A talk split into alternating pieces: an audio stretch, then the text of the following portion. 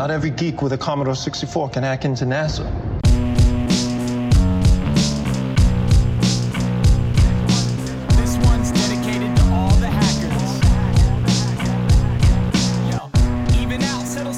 Bem-vindos e bem-vindas ao primeiro episódio de Hackers Brasil. Depois de um puta de um hiato, finalmente voltamos, finalmente conseguimos nos reencontrar, acertar as agendas e depois de muita exceção de saco de uma caralhada de gente, voltamos a gravar então esse nosso episódio. Eu, como vocês podem ver, tô doente, a pandemia passou porra nenhuma.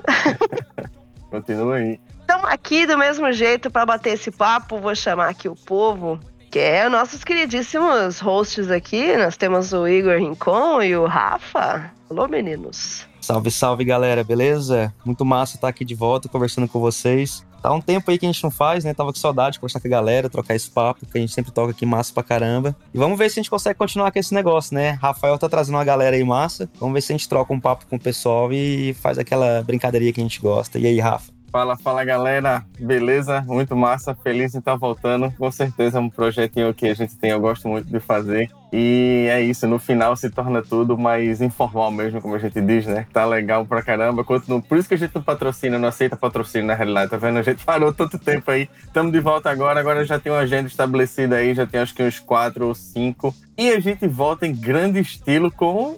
A gente é um podcast de hacker e ele também é um hacker, né? Um hacker da defesa, um hacker do ataque. Joga pelo meio de campo, joga em todo canto aí. Fala, Rodrigo Montoro Spooker.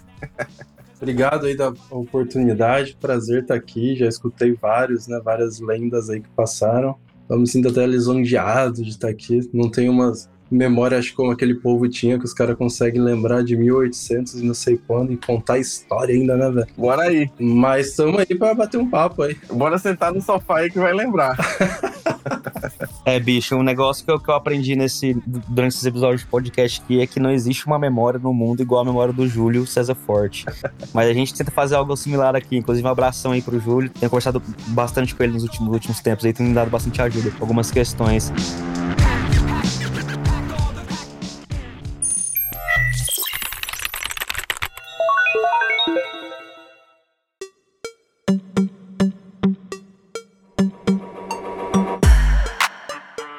Vamos lá, eu vou tentar lembrar da primeira pergunta aqui, porque faz tempo que a gente não fala, né? Vamos ver se eu lembro aqui. Basicamente é o seguinte, seu Spooker, Rodrigo Montoro. Quem era Rodrigo Montoro antes dos computadores? E veja bem, antes dos computadores. Motorinho, motorinho, mini, mini montoro. Mini Montoro, exatamente. Mini Toro.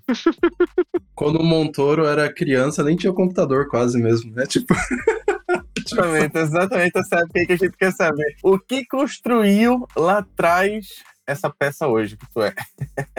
o negócio é, é, é deep. Cara, deixa eu pensar, né? Eu, eu, tipo, eu, eu nasci no interior de São Paulo, né? Na Santa Bárbara do Oeste. Fiquei lá, meu pai trabalhava na Home, né? Nas indústrias Homes lá, que fazia o Homezeta, tinha aquele carrinho lá e tudo mais. Meu pai trabalhava lá. Daí, um belo dia, foi mandado embora, né? Daí recebeu uma grana. E o meu pai é de São Paulo, né? Capital. E a minha mãe é de Minas. E daí eu mudei para Minas. E daí eu fiquei morando um tempo um bom tempo em Minas, ali, Mozambinho, Guaxpé, Mozambinho tem um carnaval famoso lá, legal pra caramba. Naquela época não tinha ainda, tá?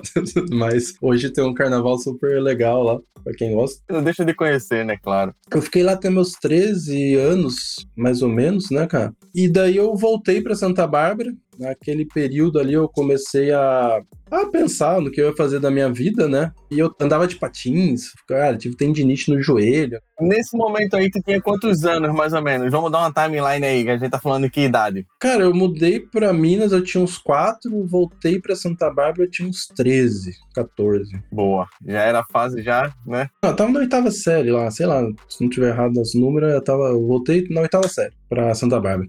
E daí, cara, andava de patins o dia inteiro, ia no clube, não fazia porra nenhuma, né? Tipo, ia na escola. E daí eu comecei a pensar o que eu ia fazer da vida ali no primeiro ano, né? Ali mais ou menos em 94, 95 ali. E daí eu comecei a me interessar por física. Daí eu falei, cara, quero fazer física nuclear. tipo, essa era a minha vontade naquela época lá, né? Ah, eu sei esse perfil aí, eu sei. Veja bem, a gente pulando do patins pra física nuclear, porque é assim que a mente da criança funciona. É até, até engraçado, assim, né? Eu, eu brinco que eu nadei com o César Cielo, porque o César Cielo é Santa Bárbara também, né? Olha, é um assunto que eu quero explorar aqui. Só vou falar agora para lembrar que é o seguinte: você é um cara que tem uma perna nos esportes muito interessante. Então, assim, eu vou pedir várias dicas aí para tá, é, a gente leva informação de tudo que é tipo, né, útil. Quem tá hoje aí, os nerds como a gente, parado, trabalhando sentado, como foi que tu fez? Claro, não é uma pergunta para agora, mas como foi que tu fez aí para entrar nesse mundo dos esportes? A gente vai falar muito disso, que tu é um atleta aí, hacker. Hacker fit, mas é calma, calma, vamos, vou tratar pra. exato, exato, só pra não lembrar. Tô emocionado aqui, tô emocionado. Cara, ele tava. ele- acho que o Cielo ele deve ter uns 8 anos a menos que eu, né? Daí, pô, é um molecão lá, tinha 7 anos, nadava lá, né? Já devia nadar melhor que eu. E eu tinha 15, né? Eu tava na equipe dos Master lá do clube, né? E tudo mais. Então, assim, eu sempre fiz bastante esporte, assim. Mas eu, eu sempre gostei da área de exatas, assim, né? Tipo, eu gostava da, de matemática, gostava de física, química, essas coisas aí, de gente normal. E daí eu tinha um irmão de um amigo meu, ele fazia física na Unicamp. Daí eu fui até conversar com ele para entender como é que era o curso tudo mais. Naquela época não tinha tanta informação. Hoje você vai e pesquisa, é muito fácil você ter acesso a, a como as coisas funcionam, o que tem, o que não tem, né? Pô, ali em 95 não tinha, né? E daí, um belo dia, meu pai chegou em casa e falou assim: Nossa, há muito tempo ali eu peguei um consórcio de computador, saiu o computador, né? Tipo, cara, consórcio, computador, né? É isso que eu dizer, consórcio. Explica aí o que é consórcio pra a molecada nova. É, é que hoje tem consórcio ainda, né? Mas consórcio de carro. Porra, é pra se sentir velho mesmo esse papo, né? Explica aí o que é consórcio. É, é- é- é- eu não achei que a gente ia chegar nesse ponto na conversa hoje. É, é- é um paradigma interessante, porque eu gosto de explicar isso pegando o, ponto, o contraponto de o quanto era mais difícil, não importa às vezes, claro, né, a classe social que você estava ali naquela época, mas assim, consórcio é uma coisa que vai endividar o resto da sua vida para comprar um computador.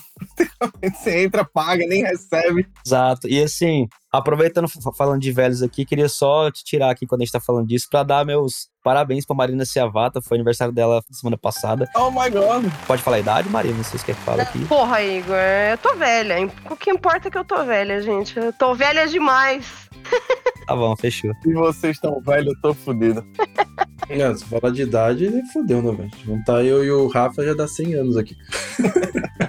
Gosto que me excluíram dessa conta, que continue assim.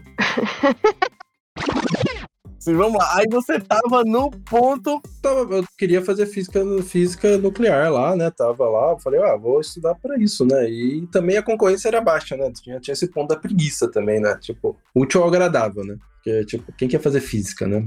Tudo bem que era na Unicamp, mas comparado com qualquer outro curso, a taxa de aluno ali era só você conseguir acertar umas questões ali que, tipo, era. Você tinha um caminho mais fácil, né? Fechava o olho e vai na fé, vai que dá certo, né? Assim, eu não, eu não vou falar que é fácil, né? Pô, acho que passar na Unicamp nunca é fácil, mas, tipo, comparado com outro curso mais pop, porra, daí vamos, vamos falar de estatística ali, né? Mais fácil. né? Menos difícil, vamos falar assim. né? Leia esse- esses últimos minutos de fala do Rodrigo, isso há 20 anos atrás, tá? Era outro mundo, era outra história. Então, assim, não fiquem, é outra história. Mas daí saiu o computador, cara. Daí chegou o computador lá em casa, meu Deus, né, velho? Eu falei, porra, pus isso no meu quarto, né? Então, mas como é que chegou esse computador? Como é que chegou na tua casa, assim? Tu pediu de aniversário, teu pai viu algum canto? Como que foi que chegou? É, Tu já sabia do que era computador ou teu pai trouxe por... Tá aqui. Eu tinha uma noção, eu tive uns amigos que os pais meio que já trabalhavam com isso e tinha computador em casa. Eu tinha um amigo que eu, lá em, quando eu morava em Guaxupé ainda, o pai dele era, era escritor, né? E ele tinha lá um computador em casa que, pô, era puta luxo, né, cara? Ele anos, sei lá, 92, 93 ali, e ele escrevia, né? E daí a gente jogava Prince of Persia, né? Minha realização era lá, ele deixava jogar o Prince of Persia, que era, porra, bizarro a tela ali, mas era legal pra caramba. E daí, nessa época, é, ainda tava, tava naquela transição. Vou fazer um curso de datilografia ou vou fazer um curso de DOS, né? Tipo, tinha essas duas opções. Daí, meu pai ali, minha mãe, me arrumou um curso. Pra quem não sabe o que é um curso de datilografia, é o que você aprendia a digitar direito, que antes você não podia apagar, né? Você tinha que aprender a digitar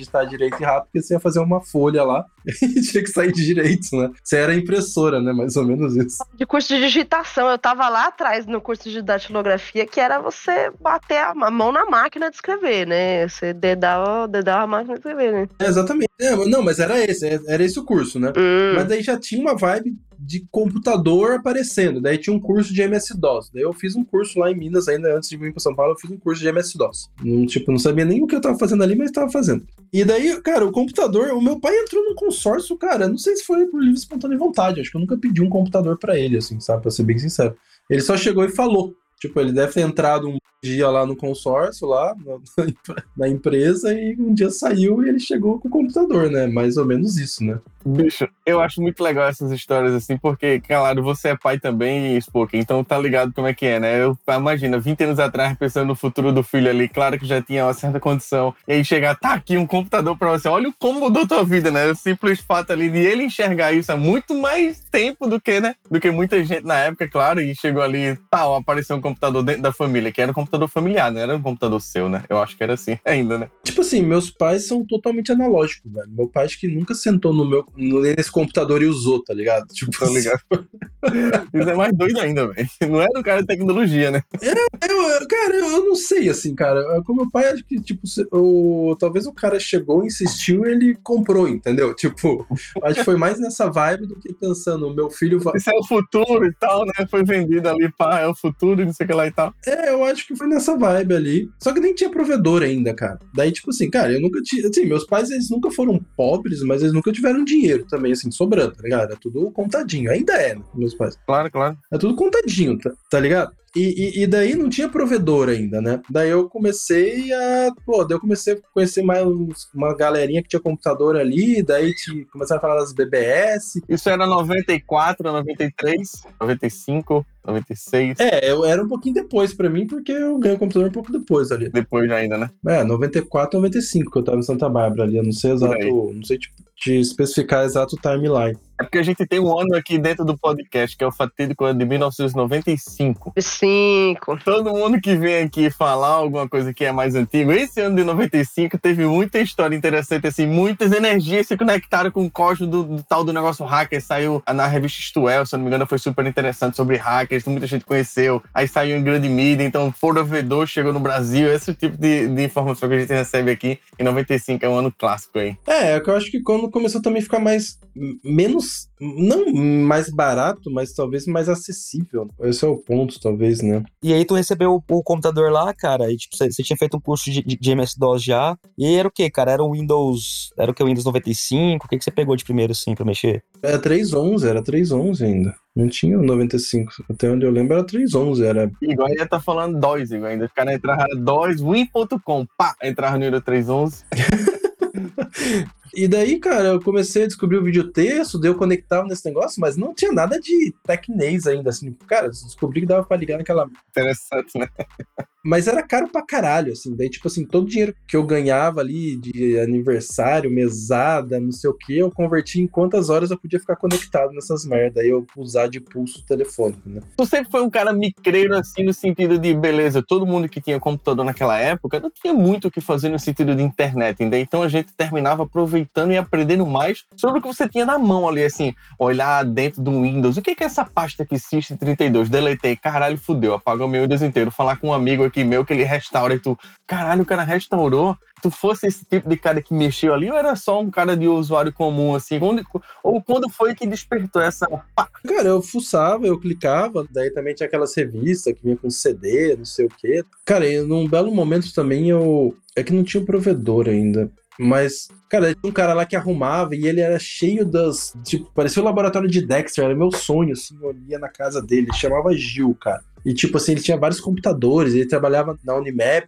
ele já mexia com computador, sabe? Na Unimap, que era faculdade lá de Santa Bárbara. Daí tinha uns zinezinhos que você ia baixando e se achando a última. Tipo, até uma coisa que eu tava até comentando, não lembro com quem, assim. Cara, que, tipo, a- as histórias do Barata Elétrica, né, cara? Eu entrava nas BBS, sei lá, baixava as histórias. Era muito legal você ler, assim, porque Denerval, se você, eu sei que você nos escuta, Denerval, que você manda mensagem pra gente. Vem aqui, cara, vem aqui um dia. Eu sei que você se comunica aí, você tá escutando isso. Barata Elétrica, um tempo atrás, mandou um e-mail pra mim dizendo que ele escuta a gente aqui, que ele tava lembrando as histórias. Bom, cara, é um cara da cena aí. Mas antes, mas você já lia o Barata Elétrica com o intuito, tipo assim, da palavra hacker ou era só, tipo, uma curiosidade de computador mesmo, assim? Você entrava numa BBS muitas vezes não tinha muita coisa pra baixar, né, velho? Então você baixava tudo e lia tudo que tinha ali, né, velho? Tipo, o que hoje você tem de overflow de informação, naquela época você não tinha, né? E, tipo, muita coisa era livro, né, velho? Quantas vezes você ia numa livraria, sentava lá e começava a ler, porque era caro também os livros, né? Então não era barato. E daí, cara, daí eu comecei a usar o IRC também. Tipo, daí nesse meu tempo, eu não lembro a exata data, apareceu o provedor na minha cidade, né? Porque, pô, o interior sempre é mais lento, né? Essa coisa do hack, eu vou chamar hack em malandragem aquela coisa de pegar senha da WAP, não sei o que lá, baixar arquivo, software, waters. Foi do IRC que deu esse estalo assim. Essa é outra pergunta que a gente faz aqui, que é, beleza, tem aquela transição de, beleza, tô com o computador, comecei a acessar, comecei a baixar joguinho ali, Doom, não sei o que lá e tal, compacta, começa você mexer um pouco mais na linha de comando, fez curso, mas quando foi que começou essa parte do hacking, assim, de segurança, de invasão. Como eu sei que tu não é um cara muito da, da invasão no início, né? Depois tu virou um cara mais de defesa. Claro, isso é um assunto mais, muito mais na frente da tua vida. Mas assim, todo mundo começa ali com aquele ponto de querer hackear, né? Você também não fugiu dessa, dessa linha, tenho certeza. Cara, sim, sim. É tipo. Eu tinha um amigo que é o, o Gustavo, é o Balão, o apelido dele. E ele tem, né, dois anos a mais que eu, dois ou três anos. E acho que quando eu tinha 16, ele entrou na universidade, na Unesp. E daí ele já estava fazendo curso de Linux, já fazia não sei o que. Ele também era um viado que me passava um monte de coisa, daí eu clicava em tudo, daí eu só me fudia, mas eu aprendia, tá ligado? Então ele, ele, tipo assim, ele tipo, é um cara que me induziu um pouco também a fuçar nessas coisas, sabe? Porque eu via ele mexendo, eu tinha ele ali como, cara, você não tinha muita gente aqui, né? E daí eu acabava fazendo várias coisas com ele, conversava, trocava muito figurinha. Daí, tipo, ali foi NetBuzz ali, meu Deus do céu, né? Backerifice, NetBuzz. Exato, exato. Aí você Tipo- fala, todo mundo participou desse momento ainda. Você não fugiu desse momento, tenho certeza que não. É, cara, eu- no, o meu provedor lá, daí eles começaram, tinha uma ferramentinha que detectava quem tava usando Backerifice, daí eles começaram a bloquear, daí você tinha que ligar lá, fazendo todo um drama. Não, mas eu nem sei o que é isso que você tá falando. Olha aí, primeiro Packet Inspection aí das antigas, hein? Eu, eu não lembro, porque tinha uma ferramentinha que pegava isso, né? Porque era trivial, né? Se você pegar. Claro, claro. E daí, cara, quando eu abri o provedor, velho, eu fiquei desesperado pra trabalhar no provedor, né, cara? Porque eu falei, cara, é o único jeito de eu ficar conectado 24 horas, praticamente, né? Porque se eu ligasse. Porque, cara, isso é umas coisas que as- que quem não viveu naquela época não consegue pensar. Tipo, você tinha uma linha telefônica que você conectasse, além de vender o RIM pra pagar, né? A conta telefônica, né? Tipo, o seu telefone ficava ocupado. E era como as pessoas se comunicavam, né, velho? Quantas brigas a gente tinha com os pais por ano, assim, era infinitas brigas. Da, um mês a conta veio estratosférica, o outro mês não, ninguém consegue ligar pra casa, era complicado. E, e especialmente no final de semana, que era mais barato, né? Daí você queria ficar conectadaço, né? Depois da, depois da meia-noite, né? no- durante a semana, e no final de semana era mais barato também. Então, é, pô. E as pessoas comunicavam desse jeito, né? Não tinha outro meio de comunicação. Pô, tentei falar com você o dia inteiro, tava ocupada. Então, assim, é, essa, essa época foi massa, né? Que, tipo, você tinha que ir atrás, você tinha que fuçar. E daí eu consegui trabalhar no provedor. Daí quando eu entrei na faculdade, me colocaram pra trabalhar no provedor. Falei, cara, nem tô preocupado com o salário, eu só quero ficar conectado, né, velho? Só queria dar o cat no passo, da- deu ter tua própria conta da WAP e acabou, né? Ou lá mesmo, né? Não, porque daí, cara, lá, ele- tipo, eu conectava em casa, meu primeiro modem, aquele 9600, né, velho? Mal carregava uma imagem, né, cara? eu fiz o upgrade pro 5800 lá e carregou a imagem, meu Deus, né, velho? Meu Deus, agora eu sou Deus, né? E, e, tipo, lá tinha um link dedicado, acho que era 128, cara, que era um absurdo pra época. Ficava o dia inteiro no IRC daí. Cara, é o IRC da galera, época. Os canais da, da região, assim. Dentro desse RC, tu, tu participava dos grupos? Tu lembra do grupo? Tu foi, claro, tu acessava o Secure, esses grupos todos, Nestleon, toda essa parada aí, tu pegou essa leva? Ou não? Já era de outra, outra turma? Não, eu, eu, eu, eu peguei eles, eu peguei, eu peguei. Tinha uns canais, tinha um canal. Eu sou meio ruim de memória dessas épocas. Isso aí é Freenode ou Brasnet, cara? Esse, negócio aí era o quê? Você você lembra? Era Brasnet, na época, a maioria era Brasnet, né? A Freenode depois, eu acho. A Freenode. Não sei, pelo menos que eu lembro, a Freenode é mais nos anos 2000, assim. É que eu convivi mais na Freenode, por isso eu pergunto.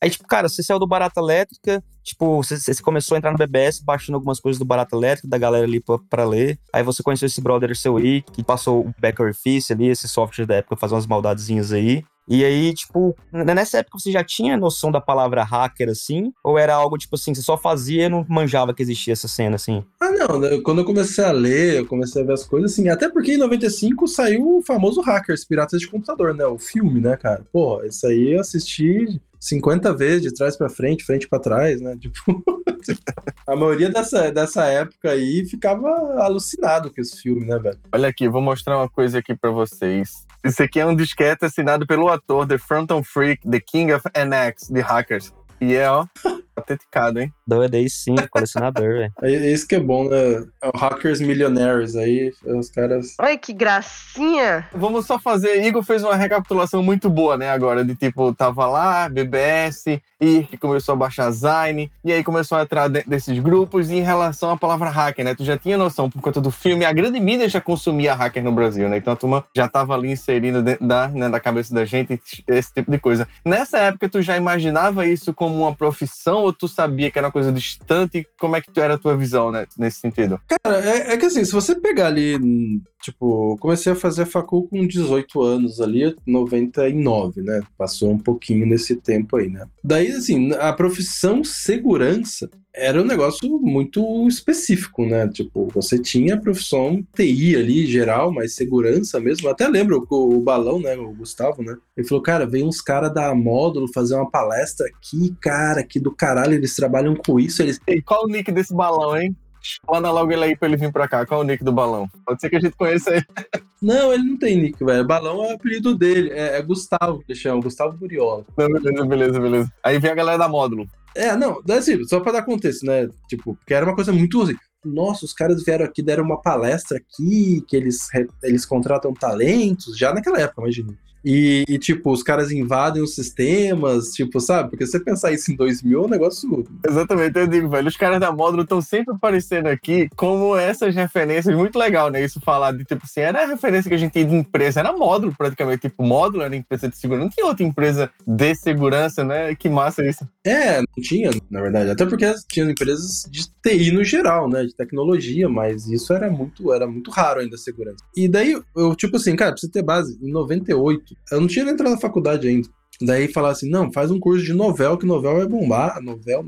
Daí eu fiz o curso de CNN, né? Certified Novel Engineer. Eu vou dar uma risada aqui, muito boa, muito boa de escutar essa palavra nova. IPX, SPX, velho, é uma loucura, né? O NDS, porra, NDS é robusto, NT é uma merda. Nossa, chega a dar uma dor de cabeça só de pensar em. Meu Deus do céu. Não, e, mas eu fiz, eu tirei a certificação, sei lá, é tipo assim, até por isso, acho que é por isso que eu tenho uma, uma pirraça de tirar, fazer prova, eu acho que eu criei trauma nessa, nessa época. Eu não tinha conhecimento, né, velho? Eu fui lá fazer o curso, e seja o que Deus quiser, né, velho? E daí tinha até os caras que trabalhavam, isso, os caras que trabalhavam na IBM, tá chegando a DSL. Esse cara é DSL. A gente já colocou na casa uns playboy aí, conexão rápida, não sei o que, eu ficava só pensando, né, velho? Caralho. Era ra- lembro muito desse hype aí total, chegando a internet rápida finalmente, né? E, e daí tinha uns caras lá que já era mais rato, né? Tipo, e eu era ali, molecão, né? Perdido ali, né? Sei lá o que eu tava fazendo ali.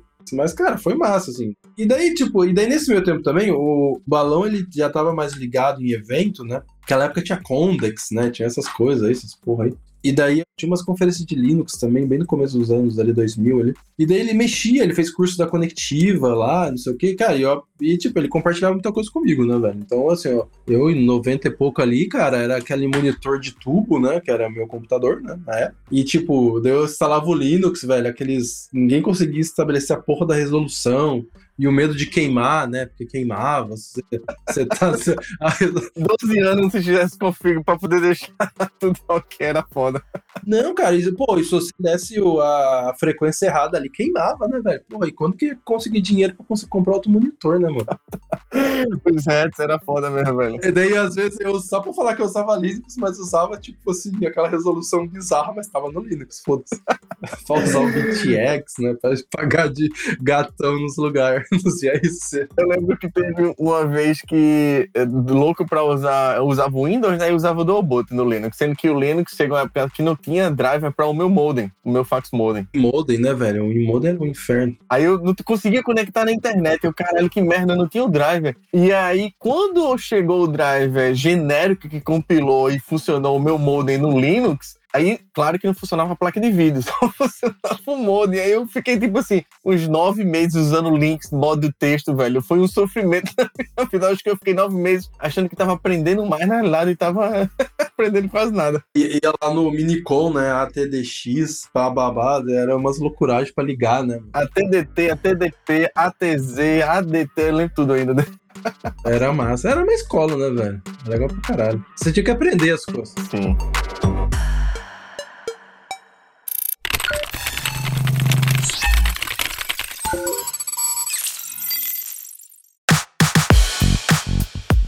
E aí a gente vai avançando aí na nossa timeline, que é como a gente leva aqui o podcast. Chegou o momento de, já fez faculdade, já mexeu com Linux, instalou Conectiva, já entrou no mundo, já sabia sysadmin e tudo mais, né? E como foi tua primeira experiência profissional, assim, dentro da área? Tu falou, caralho, tô inserido nessa parada aqui. Sem ser a experiência do provedor, mas dentro de segurança mesmo. Cara, é que assim, eu, eu, daí isso que acontece. Eu fiz o primeiro ano de facul em Piracicaba, né? Que era do, é do lado de Santa Bárbara. Aí eu falei, pô, aqui não tem nada, né, velho, pra fazer, né? Daí eu falei, não, vou mudar pra São Paulo.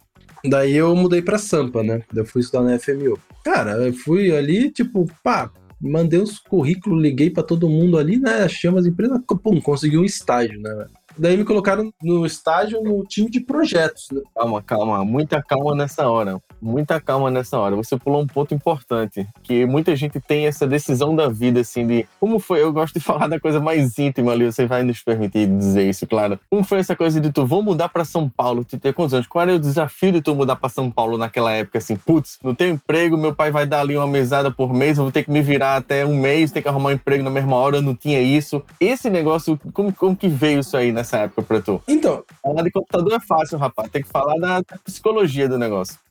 É que assim, eu- o que eu vi ali, eu vi, eu falei, cara, tem meia dúzia de empresa maior, tem Caterpillar, tem não sei o que, você pode começar a trabalhar lá, trabalhar a vida inteira nessas empresas e não sei o que, cara. Falei, pô, zero meu perfil isso, né? Daí eu falei assim, pô, as empresas, consultorias, pô, imagina, agora- hoje ainda tem, em várias cidades tem consultorias, né, e tudo mais, naquela época não tinha uma consultoria legal nas, na onde eu tava morando ali, né? Até porque nem tecnologia em si tinha muito, né, tipo... E, e daí eu falei assim, cara, vamos lá pra São Paulo, lógico. Eu já conhecia bastante São Paulo, né? A família do meu pai é de São Paulo. Eu pô, cresci para São Paulo. Para mim não era um, um ambiente é, desconhecido, né? E, eu tinha um amigão meu que não é de TI. Ele tinha ido fazer Mackenzie, né? Ele fazia comércio exterior. E a gente tinha feito colegial junto ali. E às vezes a gente se encontrava ir no jogo do Palmeiras, né? Eu gosto bastante no estádio, sou palmeirense. E daí, às vezes, eu ia pra São Paulo, encontrava ele lá, a gente ia nos jogos. Ele tava morando na, tipo assim, num quarto na casa de alguém, assim, sabe? E daí falou, pô, precisa alugar alguma coisa, não sei o quê. Eu falei, cara, eu tô afim de ir pra São Paulo, vamos procurar um negócio baratinho que a gente consiga ali. Eu vejo com meu pai se ele consegue me ajudar ali no começo. E vamos que vamos, né? Daí, cara, a gente alugou um AP em Sampa ali, perto do metrô. Ali no São Joaquim, era um AP, cara, tinha uma salinha, um banheiro, uma cozinha minúscula e um quarto, né? Daí a gente comprou lá um beliche e mudei pra São Paulo, velho. E daí, mas tava apertado já. Daí, tipo, numa dessa, que eu tava até falando com a minha mulher esses dias. Foi na guerra, né? Claro. É, os dois ali não tinha muita grana. Daí falou, cara, o sobrinho da minha tia tá precisando de um lugar pra morar. Daí gente falou, cara, vamos conversar com ele. Daí chegou lá, já era um cara do IRC também, também não era nerds, mas já era do IRC, que eu conheci uma galera, não nerds, de IRC também. E daí, cara, ficou nós três morando no AP de um quarto, tipo, e foi, cara, era o que tinha. Fé, velho. E daí meu pai me ajudava ali, né? Ele pagava a faculdade, aquela, aqueles primeiros meses ali. E esse aluguel ali, que era o mínimo ali, comia o que dava ali. Mas assim, cara, sei lá, no segundo mês eu arrumei estágio. Aí já começou a entrar uma grana na área e tal. Conseguia pagar meu aluguel e me manter em São Paulo. Foi legal que daí eu caí num departamento de projeto. E uma coisa que eu falo, esses tempos até atrás eu tava pensando em fazer um- uma história mais ou menos do que eu tinha feito, né?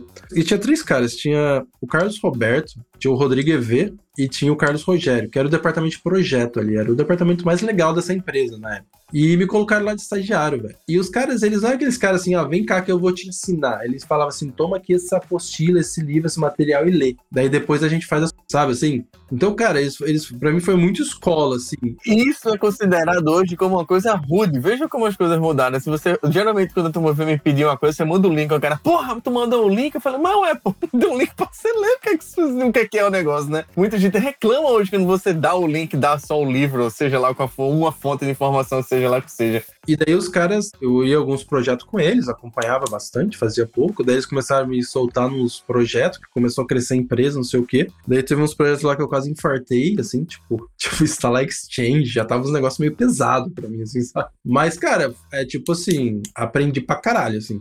Entre um infarto e muito conhecimento ao mesmo tempo, assim, né? Tipo, uma escola, até porque, cara, eu tava começando e eu sempre fui muito de querer entender muitas coisas, né? Então eu me cobrava demais, assim, de não conseguir fazer as coisas, mesmo que era estagiário ali, sabe? Tava começando, mas já queria fazer. Mas foi muito massa, assim, porque eles me ensinaram muito a pensar, assim, sabe? Eu já tinha. Eu sempre fui um pouco autodidata, sempre gostei, assim. Especialmente, tipo, que eu não falei aqui, né? Mas daí, na época do colegial, daí eu tinha um computador, tinha internet, a internet mais barata da meia-noite às seis, um pulso só lá. E o ônibus passava na frente da minha casa para eu ir pra escola às seis e meia, né?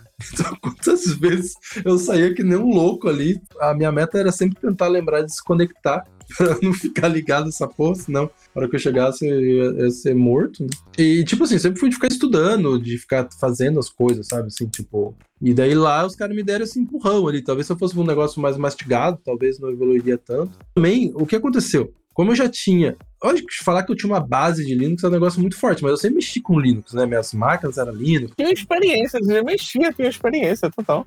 Tipo assim, cara, ninguém nem sabia o que era Linux, eu sabia instalar, eu já era Deus, né, velho? Então, tipo, Instalar, rodar, conectar na internet, você era o hacker maior do mundo. E daí, naquela época, tava começando uns projetos do galera usar samba, de coisa. Então, tipo assim, quando eu entrei nesse departamento de projeto, o Linux foi um negócio que me ajudou, assim, um pouco, sabe? E daí, tipo, vi que manjava de Linux também. Daí ele aprendi bastante com ele ali na época. E daí foi um processo, né, cara? Daí dali eu comecei. Mas daí eu, eu tenho um hiato nesse meio ainda. Daí eu comecei a com Linux, ainda não era segurança, né? Daí fui trabalhar em provedor, trabalhei em outras empresas, né? Tudo mais. O que eu acho super importante, você ganhar base, né? Você entender como as coisas funcionam. E daí, tipo, o mundo tava fazendo o RHC em 2003, né? Vamos um pouquinho mais pra frente ali. Daí a galera tava começando a fazer RHCE, LPI, essas porra, né? Eu não tinha dinheiro pra fazer prova nenhuma, né? Porque eu já morava sozinho ali, né? Mas eu já tava me bancando, mas aí quando você se banca, sobra pouco dinheiro, né? Embora eu ganhava muito mais que a média, mas era, tipo, se manter era pesado, né? Manter em São Paulo ainda é complicado, né? Não é na, porque o valor é diferente do Cara, né? a não ser que você vá morar num, morar num buraco, né, velho? Eu, tipo, Exato, assim, eu preferia ter menos dinheiro e morar bem, assim, né? Morar bem, eu digo assim, bem legal. posicionado, né? Perto do metrô, essas coisas. Sim. E daí, eu não tinha dinheiro pra fazer os cursos, né? Daí eu falei, tá, vou, vou estudar, vou fazer essa porra, essas provas, foda-se, né? Daí, tipo assim, daí em 2003 eu tirei a RHCE, né? O Head Certified Engineer. A LPI também eu fiz, né? Até a prova era no papel ainda, né? Porra, tipo pra caralho. Só que assim, só que eu já tinha uma base muito boa do que caía na prova. total. Eu, eu fiz LPI 1 também. Lembro, faz muito. Meu Deus do céu. E era decoreba, né, velho? Decoreba pura aquela E caiu umas coisas fodas assim.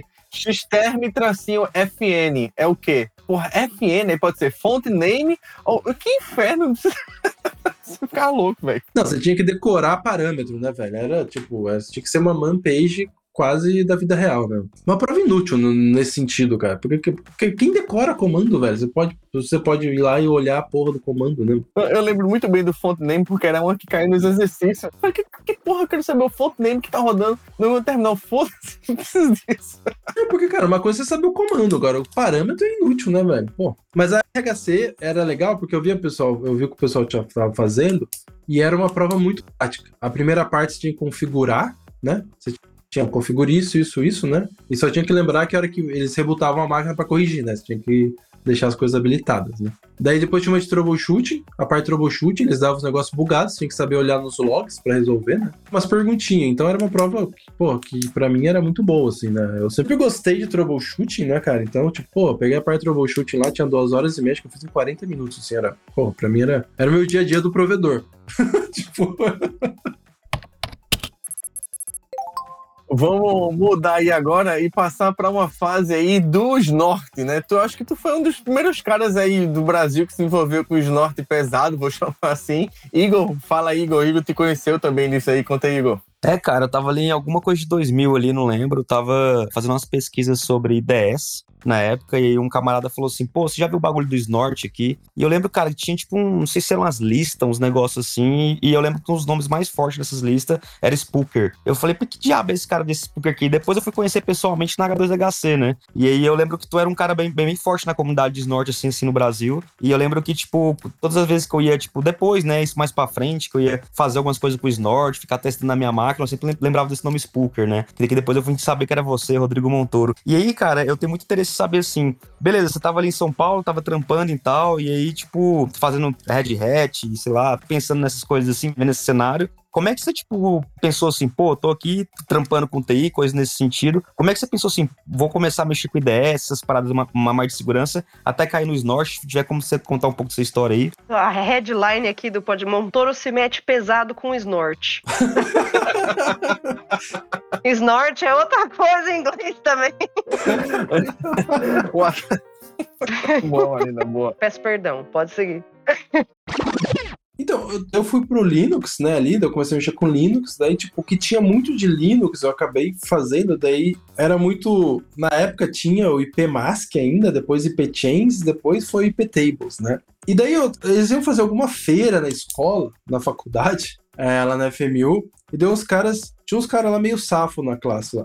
E daí os caras iam falar de não sei o que, não sei o que, não sei o que. Daí eles falam assim. E eu mexi um pouco com Fire, não sei o que. Ele falou, cara, por que você não fala de snort, de alguma coisa de detecção, né? Que daí dá match com o que a gente tá falando, né? Daí eu falei assim, pô, cara, massa, eu vou dar uma estudada nisso. E, e daí eu comecei a fuçar nisso, né? Mas daí, o que, que aconteceu? Eu, eu comecei a, a mexer com o Snort ali, mais ou menos 2003, ali, 2000, e- mais ou menos nessa época, né? Eu comecei a mexer com o Snort, 2003. Daí eu comecei a conhecer mais gente, daí a gente tinha até o André, o Ciox, na época, né? Hoje ele tem uma empresa lá de UTM, até, acho que é em Franca a empresa dele. E daí em 2005, se eu não me engano, a gente lançou a comunidade mesmo no, no Fizzly, né? O Fizzly, Fórum Internacional Software Livre, lá em Porto Alegre, era massa pra caramba você ver. Era muito massa esse evento, muito massa. Para Alexandre uma vez sobre Faro, faz, nossa, faz muito tempo. Era muito legal. E daí a gente começou a comunidade, e daí eu fui puxado pra segurança, assim, tá ligado? Porque, como, pô, você mexe com Fire, você mexe com Snort, não sei o quê, você mexe com Linux, do cara. Eu fui meio que migrado pra segurança, assim, não, não foi uma, uma coisa que eu ficara de segurança. Tipo, tava ali, meu, precisa de mim ali, né? Mas você, tipo, foi migrado pra isso numa forma em que era mais estudo ou você, tipo, já pensava em, em trampar com isso, assim? Como é que funcionava? Tá, eu vou falar do, desse ato, né? Daí o que aconteceu? Daí em 2003, 2002, ali 2003, eu fiz as certificações, tava trabalhando, não sei o quê. E daí na minha, na minha república, na minha, ali eu morava eu mais um amigo, depois mais um ali naquele apartamentinho. Daí a gente alugou um apartamentão e morava em seis. Daí um deles, ele trabalhava com aquele esquema de work and travel. E daí eles falavam, vamos, vamos, vamos, vamos, vamos, né? Porque a galera me conhece como mineiro, né? A galera mais antiga ali, porque como eu vim de Minas, quando eu cheguei na Santa Bárbara de volta, começaram ou de Minas ou de Minas, virou mineiro, né? Embora não seja mineiro, a galera, eu sou mineiro. No último dia eu falei assim, foda-se tudo, eu vou, vou. Daí eu fui fazer esse work and travel. Daí de dois, no final de 2003 eu fui para os Estados Unidos e fui trabalhar no McDonald's, que tinha de emprego, porque eu escolhi no último dia, então o que sobrou eu fui. E daí eu fui, eu fiquei ali, sei lá, seis meses nos Estados Unidos ali, trabalhando, inglês, bebendo o dia inteiro, na neve, inferno, na terra, em forma de gelo, né? E daí, quando eu voltei, tinha Orkut ainda, né? tinha uma comunidade de RHC no Orkut. Nesse tempo dos Estados Unidos foi onde tu pegou o inglês mais, tu acha? Foi muito útil pra isso, claro, né? Ah, foi bastante, cara, foi bastante, ajudou bastante, assim. Eu, eu fazia o Wizard, né, quando eu era mais novo ali, eu fiz bastante tempo de Wizard. E daí, quando eu voltei, eu falei, bom, agora preciso arrumar emprego de novo, né? E daí tinha uma comunidade chamada RHC no Orkut. Daí o, o dono da BR Connection, o Edson, colocou lá, tô precisando de um RHC pra trabalhar aqui. Daí eu falei assim, pô, beleza. Eu falei, cara, eu sou RHC, acabei de voltar, tal, tal, tal, tal, né? Tipo, daí eu falei assim, ah, vem aqui, faz uma provinha aqui, né? Daí a gente conversa. Eu fui lá, fiz a prova e passei a provinha. E daí eu comecei a trabalhar com eles, né? Isso na da BR, BRMA, BR Connection, trocentos anos atrás, né? Fire lá, o TM e tudo mais. E daí, ali que eles me migraram pra pesquisa, assim, pra uma coisa mais pesquisa. Porque como eu, era um cara muito detalhista, o Edson, cara, o Edson sempre foi um cara muito visionário, assim, em várias coisas. Assim, posso vou falar algumas. E daí, daí que acontecia? A BR Connection, ela, ela tinha um instalador que era baseado em cima do Red Hat, né? Então, tipo assim, por quê? Porque eles não vendiam um appliance, eles instalavam qualquer máquina, né? E daí eu, eu, eu, cheguei lá eu assumi esse instalador, né? Que era justamente tinha que ficar colocando módulo do kernel, tinha que fazer as paradas, compatibilidade, às vezes tinha que baixar, compilar, às vezes o cara tinha um hardware XPTO lá que não funcionava, tinha que fazer um CD novo, mandar pro cara para ele conseguir instalar, né? Era, era nesse naipe. E daí eles me colocaram para cuidar disso e também ficar testando produtos para a gente adicionar no UTM, né? Então, é, essa época foi massa porque eles me migraram para essa área mais de pesquisa. Eu não, eu não tinha contato com o cliente, não tinha com nada. E eu ficava vendo as coisas, estudando, entendendo como é que a gente podia melhorar, etc, etc, etc. Também servia muito de base de apoio pro pessoal do suporte, assim. Foi aí tua primeira experiência, assim, como tu falou, né? Cair ali dentro dessa área migrada, porque eu tinha conhecimento específico em várias coisas, então isso ajuda muito em relação a isso. Mas foi a primeira vez, assim, eu sei que tu gosta muito, tu trabalha com isso de pesquisa, enfim, de estudar e fazer todo, destroçar aí todos esses protocolos e tudo que tu faz. Mas foi essa primeira experiência de verdade que que tu entendeu, putz, isso é legal, posso trabalhar com pesquisa dentro da área de defesa, dentro da área de networking? Foi aí que foi meu primeiro emprego que eu focava nisso, que eu fazia muito for fun, né? Mexia com Snort já, fazia, mexia com outras coisas ali, mas era, era muito nessa vibe. Daí a gente começou a ver coisas de melhoria. Daí, por exemplo, a gente começou a mexer ali com o SEC quando saiu, bem nos primórdios. Até a própria BR, ela patrocinou o projeto do OSEC por um bom tempo antes de ser vendida para a Third Brigade. Daniel recebia lá, o Daniel Singh e tudo, recebia um valor mensal lá, nem lembro quanto era, mas para ajudar o projeto e tudo mais. E uma coisa muito legal, tipo assim, acho que quando deu um ano e pouco que eu tava lá na BR, não sei nem se deu um ano, eu falei com o Edson, né? Porra, Edson, tô cansado de São Paulo, né? Porra, só é longe pra caralho pra ir voltar, né? Daí eu também moro lá com a galera, já tô meio cansado de morar com todo mundo. Né? tipo, daí ele falou assim, cara, o problema é empresa ou é São Paulo mesmo? Eu falei, não, São Paulo, não sei o quê. Ô, cara, ó, pega o seu, seu desktop aqui e vai trabalhar na sua casa, velho. Tipo, isso em 2006, cara. tipo. Caralho, parabéns, viu? e 2006, cara, eu já fui trabalhar de casa, velho. Levei meu desktop, velho. Desktopão, cara. Isso aí, galera. Sem, sem Zoom, sem Slack, sem. Cara, o que vocês usavam pra comunicação interna, velho? O MSN? O que vocês usavam? Eu não faço nem ideia como é que corporativo funcionava nessa época. Era Skype, MSN? Eu não lembro agora exato. Isso aqui não era corporativo, né?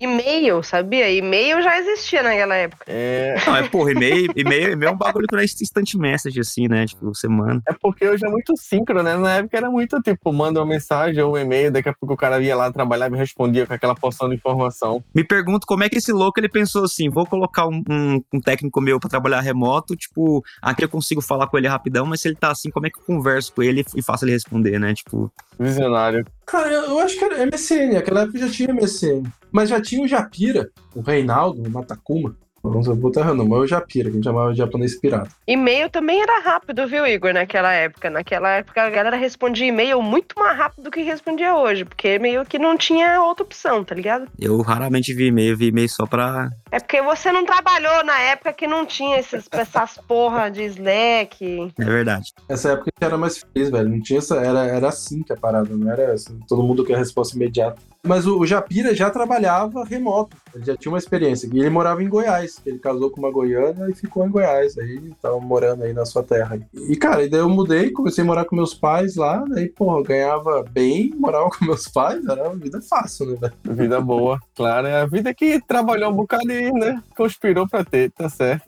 Ali, porque, tipo, daí eu tava em segurança, né? Tipo, tudo mais. Sim, já tava inserido aí, né? É, daí eu comecei. Daí tinha, cara, a módulo era muito forte. Naquela época tinha aquele GRC Meeting, acho que era isso. Sim, sim. Caro pra caralho pra ir, pra fazer, mas. Total produto deles lá, de marcar, enfim. E você ia alguns eventos de segurança, tipo, você já conheceu uma galera da área de segurança, assim, esses nomes que a gente conhece aí, tipo, desde o, o Balestra, o Rubiro, o, Merce, o Mercedes, acho que nessa época ele tava na For Linux, não sei. Mas, tipo, você, você já conhecia, tipo, essa galera, assim, se juntava? Como é que era, assim? Como é que você foi né, dessa parte, tipo, assim, de estar na BR Connect e, tipo, e de já ter... E como é que você fez essa interface que a gente chama hoje de comunidade de segurança no Brasil, assim? Eu sempre fui em evento de open source, né? E tem muita da galera que é do open source, né? Que veio do open source, né? Se for, se pegar se, provavelmente você falar o, o Rubira. O Rubira eu já eu vi ele nos eventos mais de open source. O Mercedes também, né? O Mercedes também tava sempre pro FISM. E daí você, tipo, tem muita galera que você pega de segurança que tava nesses eventos. Você perguntar para eles, eles estavam no Fizzly, no Conisly. Os Install Fest também rolava, né? Install Fest X para instalar tal distro. Os Install Fest, é. E tinha as brigas Slacker com Debian, né? tipo, essas porra. E eu era da galera do Slacker. E eu acho que daí foi acontecendo que naturalmente acontecendo eventos, vou tendo mais eventos de segurança. Tinha um evento lá do. Como é que chamava? Era Security Day, eu acho que era um evento que a IBM fazia do X-Force. O X-Force era muito forte naquela época, né? No começo dos anos 2000 ali. E daí tem até aquele cara que era o, o cara do Proventia lá, porra, não vou lembrar o nome dele agora. E daí eu fui questionar ele no evento lá. Eu falei assim, tá, cara, mas tipo, como é que eu vejo o conteúdo das regras? Eu não sei o que tá detectando. Eu sou um cara que usa Snort. Eu não sei o que você tá detectando, não sei o quê. Não, mas a gente garante, não sei o quê. Eu falo assim, tá, mas garante para quem, né? Tipo, eu não sei o que você tá detectando. Você tá. Tipo, eu confio friamente que você pupou ali, tipo assim, mas eu não sei o que a regra tá procurando, cara. E daí ele ficou meio puto comigo, assim, né? Eu não perguntei no meio de uma palestra, perguntei no de canto, assim. Mas eu, eu sempre fui questionador, cara. Eu sempre, cara, posso estar errado, mas eu vou te questionar antes. claro. Vamos dar um avanço aí, beleza. Entendemos, né? Toda. É bom que tu falou que tá montando uma timeline e tu aí vai refrescar a tua cabeça agora quando tu for escrever ou fazer essa animação, sei lá, que tu vai fazer da tua vida aí, tu vai pegar essa, esse podcast para poder escutar e relembrar esses pontos aí. Beleza, aí passou, claro, tu virou um cara de mercado, defesa sempre, né? Tu sempre foi envolvido com defesa e pesquisa, né? De, de pesquisa, tu gerou muitas palestras, acho, sei lá, acho que tu é o cara do Brasil que mais gera palestra até hoje, assim, é tanta pesquisa, tu tá sempre pesquisando, tá sempre tendo coisa nova, tá sempre mostrando coisa internacional aqui no Brasil, tudo que é canto. E depois entrou essa área de cloud, né? Tu também é um cara que já mexe com cloud há quanto tempo aí tu tá na nuvem? Quanto tempo? Conta mais um pouco do teu envolvimento aí com cloud, porque hoje tu, tu pesquisa muito dessa área, né? Cara, tem empresas eu acho que são importantes na nossa carreira, assim, que, tipo, elas, elas meio que abrem mindsets. Uh, tipo, eu, eu trabalhei no Spider Labs, né, antes de chegar na nuvem, né. Naquela época nem tinha tanta nuvem. Né? Tinha nuvem, lógico, mas não tinha tanto cloud security. E no Spider Labs, velho, era uma galera muito foda, assim, né. Eu, tipo assim, eu trabalhei ali de 2010 a 2013 ali, tinha uma galera topzera ali de mercado, você fala assim, caralho, né, velho, trabalhando com esses caras aqui. E tinha uma competição muito grande ali dentro, interna, né? Uma competição saudável, né? Mas todo mundo queria se matar no quesito de quem palestrava mais, mais blog post. E tipo assim, sabe? Não era explícito isso, que era uma competição, mas todo mundo queria estar tá palestrando, né? Então, tipo, tinha um esquema de QA para fazer. E, e quando eu tava lá, eu fiz duas pesquisas até que foram patenteadas, né? Então, foi uma época legal. E, mas isso mudou muito a minha cabeça, tipo, no quesito assim, cara, depois que eu já começo a fuçar, eu já tô pensando, cara, será que não dá pra fazer um blog post para compartilhar um insight legal? Será que não dá para transformar numa pesquisa? Será que não dá para transformar numa palestra? Porque, tipo, no final do dia, tudo que você tá olhando e de repente é um pouco novo, dá para virar isso, né? E é uma coisa que eu ganhei esse mindset muito lá dentro do Spider Lab, velho. Tipo, mudança total de open source, né? As minhas patentes, eu, talvez se não tivesse no Spider Labs, ia virar script no GitHub. Pô, daí eu tentei sair de área, mudar de área, tentei virar gerente de produto, tentei fazer um monte de coisa, né, velho? Eu vou tentando, né? Às vezes dá certo, às vezes não. E daí eu falei, cara, sabe uma coisa? Eu vou ser técnico pra sempre, foda-se. E daí a gente tava fazendo um produto de, de thread intelligence, né? E daí o, o né, veio com a, com a ideia de fazer uma empresa de segurança de nuvem, né? Ele tava, já, tá, já tinha começado ali, tava ele e o Dani, o Dilk, né? E daí ele falou assim: bom, daí ele chamou eu e o Proteus, a dupla dinâmica, né? Quase marido. Ele mandou umas perguntas pra você aqui, dizendo que você tem medo de altura, entregou você no negócio do resto, de ataque de coração. Ele tá falando um monte de coisa aqui no meu privado. Eu Já já vou jogar aqui. E tem essas duplinhas, né, velho? Tipo, essas, essas duplinhas, o, o Rafael e o Júlio, aí tem o Balestre e o Rubira, aí tem o Montoro e o Proteus. É umas duplas dinâmicas que se formaram aí com o tempo, né? Salve Joaquim também. Joaquim tem que vir aqui. Joaquim foi meu parceiro há um bom tempo aí, gerou umas coisas legais. O Joaquim faz espinhara? Piara tá passando muito tempo aqui sem vir pra cá, né? Exato, exato. Eu vou, eu falo com ele, eu vou mandar umas mensagens pra ele, pra ele, pra, pra ele vir aparecer por aqui, certeza. E ele e o Marcinho. Sim, sim. O, o a gente trabalhou junto no Spider Labs, né? A gente fez até Total, total. algumas pesquisas juntos ali, a apresentação. Literalmente virou um, um canguru lá e se isolou lá, deve estar morando no meio do mato. Do outro lado do planeta, né? O bichinho. Ele... Veja, ele tá. Eu vou resumir a vida dele aqui em três segundos. Ele tá morando fora faz muito tempo, virou pai faz pouco tempo, então tá naquela vida gostosa de pai, a criança crescendo e tá curtindo. Mas daí a gente foi pra lá e, cara, daí eu comecei a focar em nuvem, velho. E daí baixa a cabeça e estuda, mano. Porque, cara, eu sou muito paranoia com conhecimento, assim. Se, eu- se é pra estudar alguma coisa, que seja direito, assim, sabe? Eu não consigo estudar as coisas, né? Até, ah, entre aspas, assim, eu não consigo ter- ser meio estudo, assim. Eu sou meio paranoia em entender tudo, os internos. E daí eu comecei, cara, a fuçar, fuçar, fuçar, fuçar, nuvem, nuvem, nuvem. E, cara, e nuvem é legal, por um lado, que não tem muita concorrência, né, mano? Então, você, tipo, tem um milhão de oportunidades pra pesquisar coisas novas, diferentes. Então, você tem um monte de lugar que você vai encostar, vai ser uma pesquisa, vai ser uma novidade tudo mais. E também não tem muita gente olhando, cara. Tipo, é, o Cloud Security é um negócio muito novo, cara. Até quando a gente começou a fazer algumas coisas na Tenti, uma das coisas que eu e o Sierra conversava era, tipo assim, cara, a gente precisa primeiro evangelizar as pessoas que elas precisam da gente. Tá? Tipo, porque a galera acha que cloud, eh, segurança em nuvem é fazer pentest na aplicação que está na nuvem, né? Então, e o buraco é muito mais embaixo. É o famoso onde sempre, onde tudo era mato. Cara, até um tempo assim que eu trabalhei com consultoria, é, pentest assim, eu lembro que os caras chegavam assim, pô, preciso fazer pentest na minha nuvem. Eu, beleza, o que que vocês precisam? Os caras passavam uns IP assim, dos EC2 lá, assim, dos bagulho, e falavam, não, tem essas aplicações aqui. Eu falei, bicho, mas o que que faz pentest aplicação ou pentest nuvem? Não entendi. Era, e isso era, cara, assim, o mercado inteiro pensando assim, né? Olha, eu vou contar uma história aqui. Eu tinha uma empresa de história TI e aí eu e meu parceiro Marcelo Almeida criou um serviço, isso eu tô falando 2012, 2013, chamado ASA, que era Administração Segura Assistida. Por quê? O que a gente percebeu no mercado? Todo mundo começou a migrar para Amazon e aí virou loucura, né? Terra de ninguém naquela época. Olha quantos anos eu tô falando. Além, aí tem dois problemas. O de segurança clássico e além o de segurança vinha o do budget. Ninguém sabia botar as máquinas, deixava lá. Aí quando a gente entrava na conta de um cliente que estava gastando 40 mil, diminuía para 20 e o cara, meu Deus, o que é que eu tô fazendo? Vai continuar na nuvem, mas bem assistido. Então essa época aí é boa. Continua sendo boa, né? Ah, não, mas eu acho que, cara, não, tipo, se você pegar, tem, tem um mercado de cloud economy aí, de empresas de cloud economy, que os caras faturam muito dinheiro por ano, só pegando os macetes de como usar a nuvem certa. Né? Eu acho que uma das empresas que mais se destaca desse canto aí é aquela Wiz, né? Que veio há pouco tempo e, putz, os caras estão muito ninja, assim, descobrindo bug, fazendo vários tipos de coisa. A Wiz, ela nem é de cloud economy, né? Ela é de segurança mesmo de nuvem. A Wiz, ela, ela- acho que ela é a empresa de software mais rápida da história a atingir 100 milhões de, de ARR, né? Acho que é isso, annual, É. annual revenue. É, é, é, é. 18 meses. Os caras estão ninja. É, caralho, tá louco, bicho. E assim, cara, eu, eu, eu não posso, eu não posso sair daqui sem perguntar uma coisa pra você. Responda se quiser. Se quiser, a gente até corta isso daqui. Mas, bicho, de onde que surgiu esse bagulho de Bozo Awards, velho? Nossa. É, tem até um bozinho aqui, ó. Se vocês, aqui no, quem, quem tá escutando não vai conseguir ver, ó. Tá vendo? Então, eu, tinha- eu tinha visto aí perguntar se era bolsa, se era tipo palhaço, agora que tem 100%. Ah, tem que tirar uma foto disso aí, bicho. Porque eu lembro, cara, que, tipo assim, eu tava em Goiânia, e, tipo, eu ia pagar das HC, acho que desde 2011, 2012, tipo, conheci o Proteus no IRC na DC Labs, e eu lembro, tipo assim, que eu tava aqui em Goiânia, né, velho, tipo, interior, assim, do Brasil, e aí eu lembro que, tipo, cara, saiu uns Bozo Awards, assim, eu ficava, vixe, que bagulho é esse? E depois que fui conhecer, entender e tal. O que aconteceu? Tipo assim, eu sou o cara mais da paz do mundo, assim. Quem me conhece sabe que eu sou o cara mais da paz do mundo, assim. Só que, cara, começou a ter uma vacalhação, né? Continua. E daí eu ficava assistindo aquele, o Tony Awards lá, da, da Black Hat, falei, caralho, eu vou fazer um negócio similar aqui no Brasil. e daí eu falei, eu vou fazer o Bose Security. Foda-se, é um porque tá tudo uma palhaçada, né? Eu lembro a primeira edição desse negócio na H2HC numa salinha mostrando, velho, foi muito engraçado.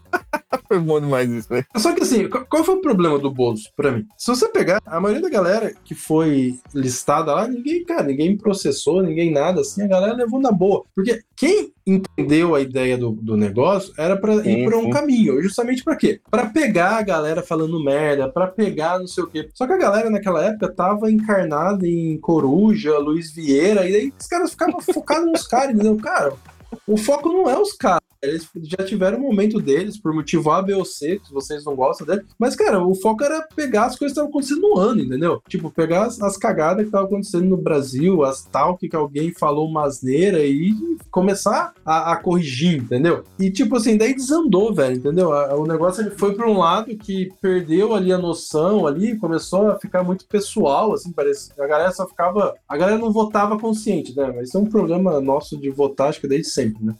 Votando pessoa ali, né? Você já não gosta, quê. É, a, a galera vota, a galera não vota no, no lógico, no racional, né? Tudo no, no amor, assim, né? Daí a galera começou a votar sempre nas mesmas pessoas. Eu falei, cara, não é esse o intuito, velho. Tipo, não tô aqui pra ficar aloprando a pessoa A, B ou C. Eu tô aqui porque eu queria fazer um negócio legal. Assim, ah, beleza, a galera despirocou e eu não vou ficar aqui correndo atrás disso, tomando, ainda correndo o risco de tomar uns, uns processos a troco de nada, assim, sabe?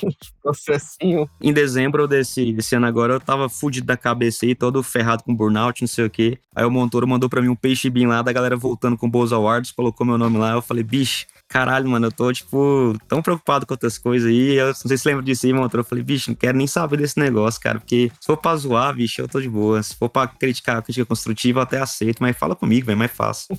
Não era o Bozo, eu te passei alguma coisa que eu- algum link, não me lembro que link que era, velho. É uma galera querendo voltar com o Bozo aí, mas não era tu fazendo, não, era outra pessoa, eu acho. Nem vi isso, ó. Quem fez alguma coisa, né? É, é que na verdade o Bozo também surgiu porque quando eu jogava Counter-Strike, eu era a vovó Mafalda, né? velho? Então, tipo.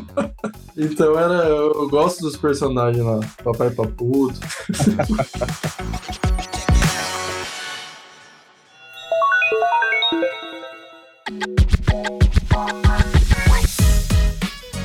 Beleza. Rodrigão, veja, é muita coisa. Eu sei que você tem diversos outros N projetos aí de curso. Enfim, é tanta coisa que você faz dentro da comunidade. Estamos chegando já no fim, senão vai dar mais de duas horas aí, praticamente uma hora e tanta a gente já vai do podcast. E aí, sempre no final, manda aquela mensagem, né? Eu sempre gosto de falar, principalmente para a turma que está entrando, que está começando agora, como é que eu vou para a área de pesquisa, como é que eu vou para essa área de Blue Team. É, o Google tá aí, claro, pode ser rápido, direto, e tá aí o Google, pesquisa e tchau. E é isso, fala tuas últimas palavras aí. Não, agradecer aí. Se ficar falando, tem um monte de história, né? Que vai se. Vai abrindo para outras histórias, daí fica eterno, né? Tem que fazer o capítulo 2 com você, com certeza. Mas assim, cara, eu, eu, eu sou bem crítico, assim. Eu acho que uma analogia que eu tenho visto bastante, assim, eu acho que é super válido. Tipo, a galera, ela quer já ser cirurgião sem ser clínico geral antes, tá ligado? A galera tá pulando a base. Pra, e já quer ser especialista, né? E a galera hoje, tipo, porque, cara, é status, pô, sou isso, aquilo, segurança, não sei o quê. Só que muitas vezes falta base, cara. E, tipo assim,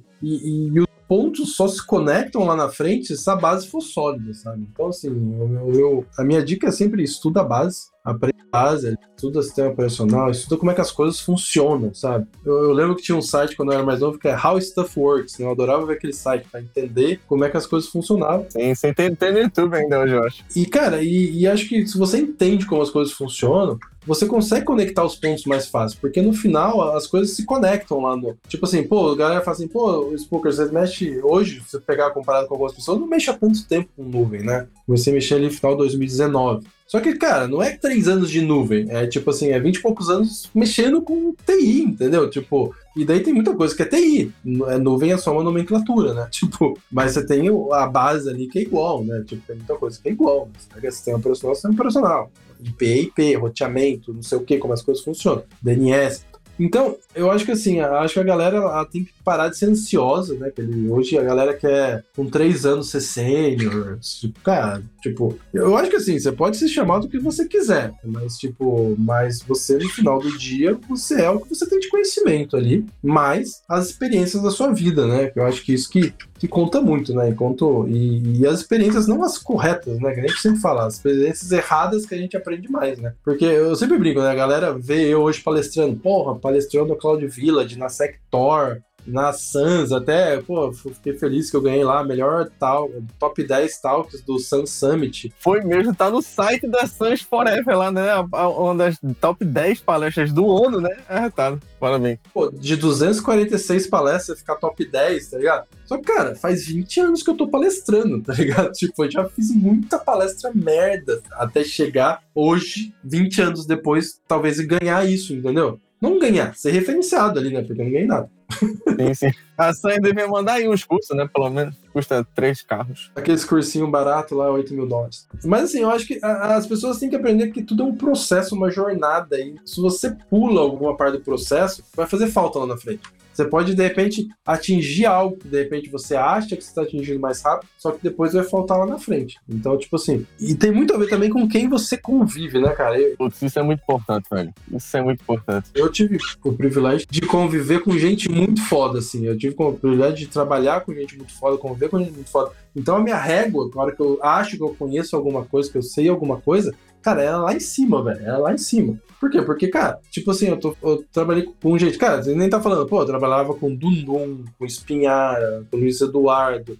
Então, assim, o Bruno, cara, são pessoas que têm um conhecimento super alto, assim. Por exemplo, cara, eu tô dia a dia com Proteus, Cubira, Balestre. Então, tipo assim, se você pegar esses caras de referência e se colocar ali no seu nível de conhecimento, cara, você vai ver que a, a distância é muito maior. Agora, de repente, você pega um cara mais marqueteiro do que necessariamente com conhecimento, talvez você esteja mais perto dele tecnicamente, né? Então, assim, é um processo, né? É um processo contínuo, todo dia estudando, aprendendo, errando, apanhando. E resiliente, né, cara? Porque, pô, eu sou sobrevivente da área técnica, né? Da galera mais velha. Total. tipo, tem um ou outro só que eu acho que tá aqui. As pessoas evoluem, né? Quantas migrações já passamos aí de tecnologia, de área, de futuro, e vai acabar isso agora, ter outra nova profissão. Que outra nova profissão? É dev, precisa de mim, não sei o que lá, agora é dev. Bota fé. Entendeu aí, molecadinho, o recado?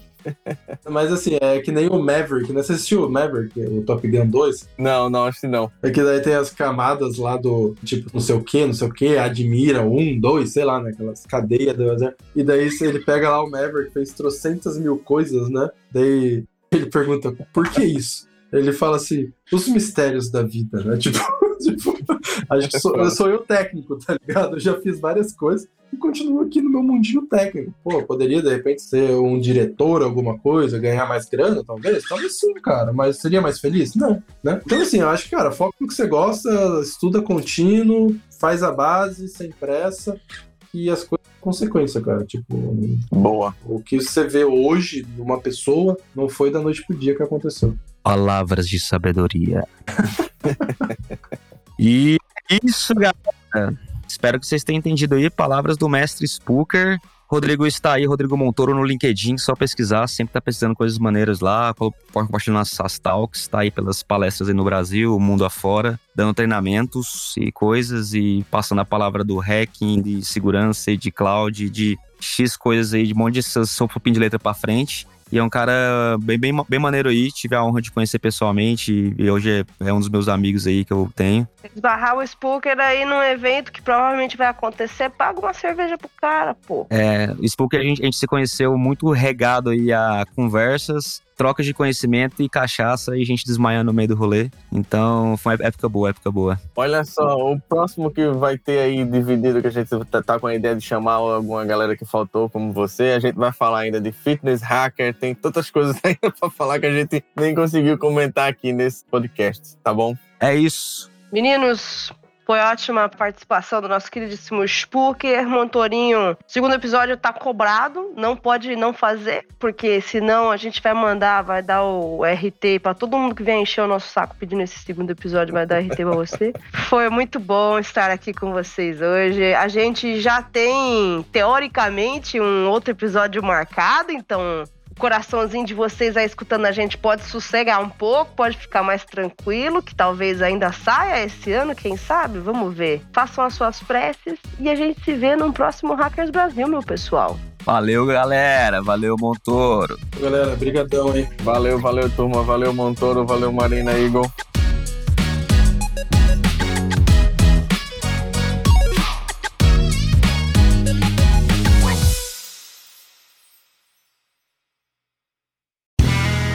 Este podcast foi editado por Play Áudios.